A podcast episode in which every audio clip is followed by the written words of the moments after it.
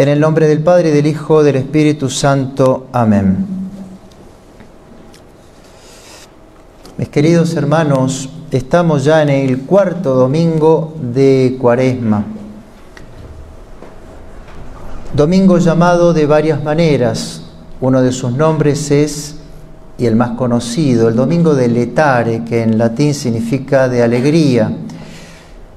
De alegría porque la iglesia quiere, a pesar de que estamos en la cuaresma y a pesar de que es un domingo en, donde se suspenden las penitencias o los ayunos cuaresmales, quiere animarnos y así pues, no conforme con esta selección de textos, comenzando por el introito, permite que en el altar hayan flores, permite que el órgano suene inclusive solo. El ornamento, como observarán, la casulla sacerdotal no es morada, es rosada, para atemperar el dolor del morado. Y de esa manera la iglesia nos va animando a esta última parte que nos queda del santo ejercicio cuaresmal. Apenas ya en tres semanas estaremos en la pasión y muerte del Señor.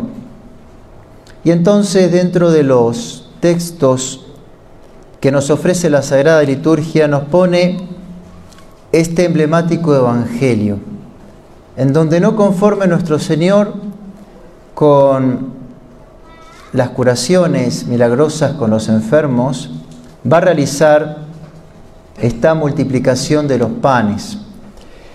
San Gregorio Magno, en los maitines de esta mañana, en el oficio, nos dice que si bien en nuestro Señor los apóstoles, la gente, no veían la divinidad sino la humanidad, sin embargo, a la divinidad se la podía conocer a través de las obras, y no de cualquier obra, sino de la obra en la cual es ineludible la presencia de la divinidad, como son los milagros. Es decir, los milagros descubrían en el obrar de nuestro Señor lo que Él encubría con su naturaleza, con su humanidad. La multiplicación de los panes, dos multiplicaciones que hace de los panes, que a su vez, así como esa humanidad ocultaba la divinidad, la velaba, así estas multiplicaciones de los panes velaban si quieren, presagiaban, pero no descubrían claramente algo escondido como sería la Santa Eucaristía. Y entonces ya vamos de a poco entendiendo la inteligencia de nuestra Santa Madre al seleccionar estos textos. Estamos promediando la cuaresma. Se acerca el tiempo pascual que en estos países se ha abierto la obligación de la comunión por este tiempo de Pascua, de modo tal que la Eucaristía figurada en el Evangelio de hoy es un recordatorio para que tengamos en cuenta de renovar nuestras almas, sacarlas del pecado, recibir a nuestro Señor, no solamente porque es un precepto, sino porque va a venir la Pascua del Señor y por lo tanto la resurrección de Él y por lo tanto la figura de nuestra resurrección y por lo tanto la figura de estar en gracia de Dios. Y de ahí entonces la iglesia tiene esta manera de llevarnos hacia donde quiere. La Santísima Eucaristía, el gran misterio de nuestra fe, el gran misterio de amor del Señor, el gran alimento espiritual del cual han hablado tanto los santos, la necesidad de comulgar cada vez mejor y no rutinariamente, la importancia de comulgar cada vez con mayor devoción para sacarle más provecho, la tristeza, si quieren y miramos el otro lado, de nuestras comuniones rutinarias, habituales, poco fervorosas, en donde el fruto concreto que hemos sacado, cada cual será consciente en su alma. ¿Cuánto fruto saco de cada comunión? El problema en dónde está?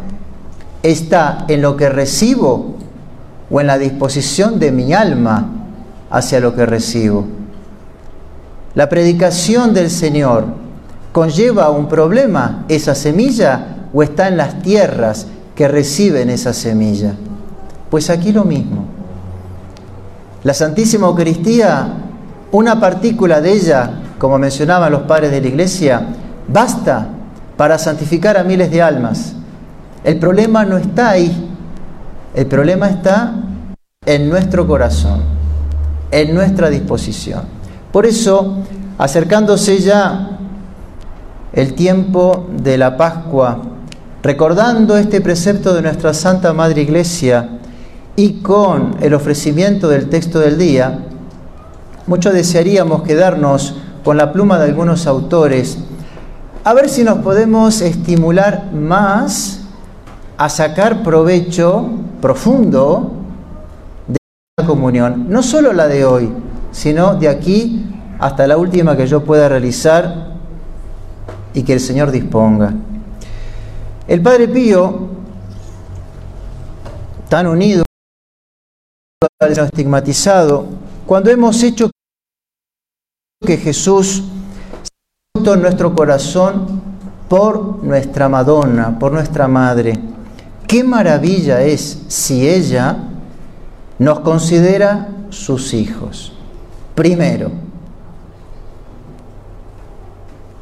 qué maravilla es que la Virgen nos considere sus hijos.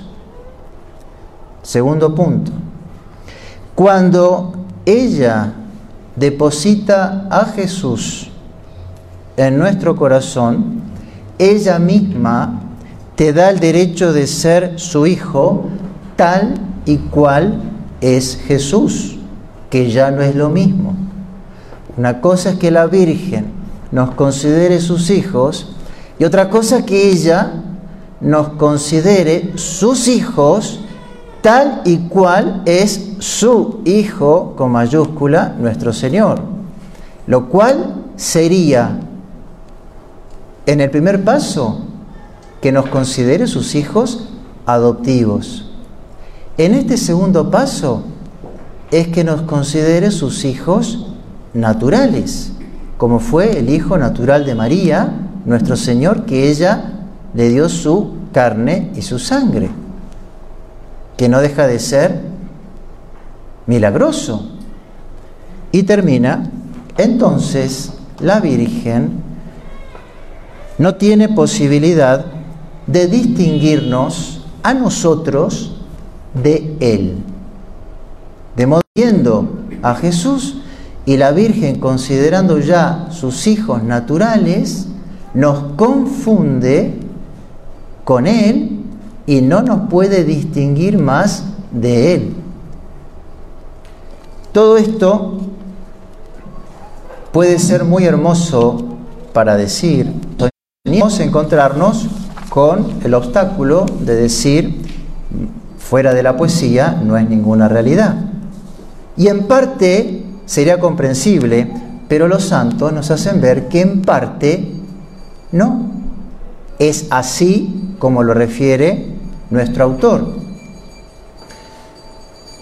¿Alguna vez, algún año atrás, hemos podido aprovechar, más allá de las conferencias del Padre Pío, para traer esta reflexión, pero es tan afín, es tan profunda, es tan teológicamente profunda, que bien vale la pena que la podamos recordar. El padre Nierenberg, un conocido mariano, en su libro La amabilidad de María, va a justificar esto y dice, los que comulgan se pueden tener por más hijos de la Virgen, ya que en cierta manera se hacen sus hijos naturales. Hay un adverbio, en cierta manera, en cierto modo. Los demás son hijos de esta señora por adopción o si se quiere, por afecto. Pero los que llegan a comulgar pueden preciarse de ser más que esto, como si fueran realmente hijos por naturaleza. ¿Cuál es el justificativo teológico de semejante afirmación? La razón es porque se hacen un cuerpo y se hacen una sangre con el cuerpo y con la sangre de Jesús, a quien de sus entrañas dio a luz María. Y como se hacen una carne con la del Hijo natural de María, son también como hijos naturales suyos. Y ese es el gran milagro en la comunión, que nosotros nos divinizamos y no que nuestro Señor se humaniza. Nosotros nos divinizamos porque entramos en contacto con la carne divina y con la sangre divina. Y al entrar en el mundo y en la esfera de la divinidad, entonces nuestra madre nos ve como a su propio hijo. Ella, continúa el autor, el autor, los mira como a su cuerpo y a su propia sangre y los trata como si ella los diera luz, pues al fin y al cabo dio a luz aquel con quien se hace uno con unión real y sustancial. Y no es mucho que la Virgen los mire de tal manera. ¿Qué va a agregar a todo esto? ¿Qué más se podría decir?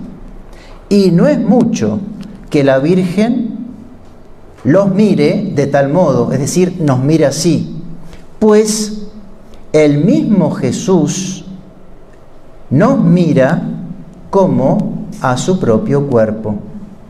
Por lo cual, los que comulgamos muchas veces tenemos que mirar a María como a madre, pero no de cualquier modo, sino también como una madre natural y más madre nuestra que de los otros.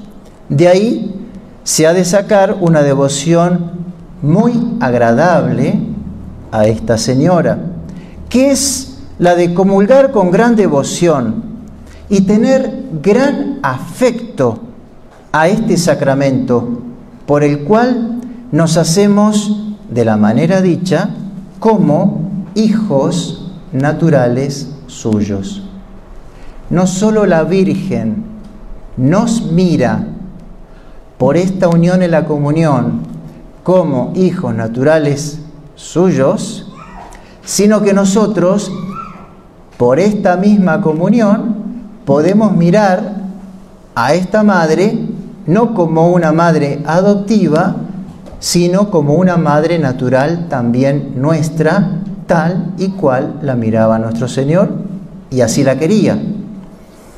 Y como si fuera poco, mis queridos hermanos, ya lo dicho, nuestro autor va a dar un paso más y va a agregar, consideremos que todo lo que se nos da allí, por la fuerza de las palabras de la consagración, es solamente lo que tomó Jesús de esta señora, a saber, la carne y la sangre que recibió de sus entrañas. Y que no tenemos nosotros otros huesos, ni tampoco tenemos otras reliquias del cuerpo de María, sino es en donde, sino en el Santísimo Sacramento, del cual, así como dicen los santos, que es una extensión de la encarnación, así también se puede decir que es una extensión de la filiación natural de esta gran madre. De modo tal que la Santísima Eucaristía no solo nos trae la carne y la sangre divina de nuestro Señor, sino que nos comparte de algún modo las únicas reliquias que tenemos de nuestra Madre. Y puesto que no hubo intervención de San José en la encarnación del Verbo, toda la carne y toda la sangre de nuestro Señor viene de una sola parte de su madre, así pues en la Eucaristía recibimos solamente esas reliquias de una de las partes como es de nuestra madre. Pues bien, mis queridos hermanos, que nos sirvan estas hermosísimas y no menos profundas y no menos sólidas y no menos teologales razones para crecer en esta devoción. Porque si estas cosas no nos llevaran a golpearnos, a sacudir nuestros afectos, a romper este corazón tan duro que tenemos, ¿qué más se podría llegar a decir como para estimularnos a recibir la carne y la sangre de nuestro Señor? Sabemos por revelación que es el gran camino y el medio para entrar en el cielo. Si quieren al revés, sin esta carne y sin esta sangre no podemos ingresar en el cielo. Pero no solamente con vista de futuro, sino hoy y cada vez que comulguemos, traigamos a la memoria estas cosas tan hermosas, estimulémonos sabiendo que nos hacemos uno con nuestro Señor y entonces la doble consecuencia. Nuestra madre nos mira como a Jesús y nosotros miramos a nuestra madre como madre natural.